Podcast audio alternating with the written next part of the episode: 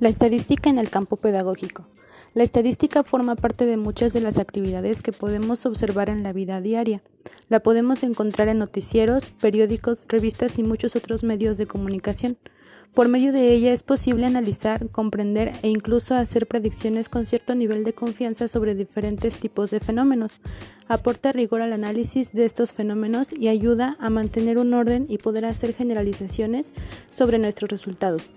Además, permite que estos resultados puedan representarse de manera sintética e interpretarse de forma sencilla en caso de que haya necesidad de hacerlos públicos. La pedagogía estudia los procesos de enseñanza-aprendizaje para determinar nuevos modos de intervenir en ellos y lograr objetivos cada vez más valiosos, lo que hace de la educación una actividad que se encuentra en constantes transformaciones. Enseguida te muestro algunos ejemplos de aplicación. Primer ejemplo. Después de un examen diagnóstico, se acostumbra en ocasiones hacer un conteo de aciertos por pregunta del total del grupo. Se registran y grafican los datos, con ello se puede leer, por ejemplo, que la mayoría de las preguntas las contestaron bien entre los 20 y los 30 alumnos, que es la totalidad del grupo, pero que la respuesta de la pregunta 5 que trata sobre divisiones con punto decimal, fue en la que solo tres personas contestaron acertadamente. Con ello se puede concluir que debe haber un reforzamiento sobre este tema para la mayoría de los alumnos. Ahora pasemos a un ejemplo más complejo.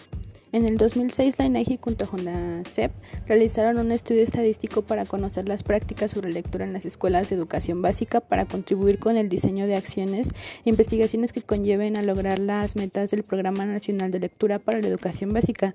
Se hicieron encuestas al número de alumnos, maestros y directores por escuela y por región que se consideran representativos de acuerdo a los cálculos aplicados.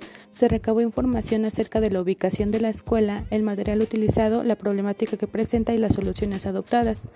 Otro ejemplo es que se sabe que a determinada edad los niños tienen que aprender a hablar, a leer, a escribir y a desarrollar muchas otras habilidades que le ayudarán tanto intelectual como socialmente. Esto se sabe gracias a los numerosos estudios estadísticos de los cuales se puede observar tendencias. Así quienes están a cargo de un menor aprenden a identificar alguna normalidad o rezago en el comportamiento del niño, sin tener que estudiarlo con tanto detenimiento como un profesional. Es así como el uso de la estadística es una excelente opción para la investigación científica, ayuda a determinar cómo factores generales afectan lo observado más allá de los casos particulares, para volver y dar solución al caso individual.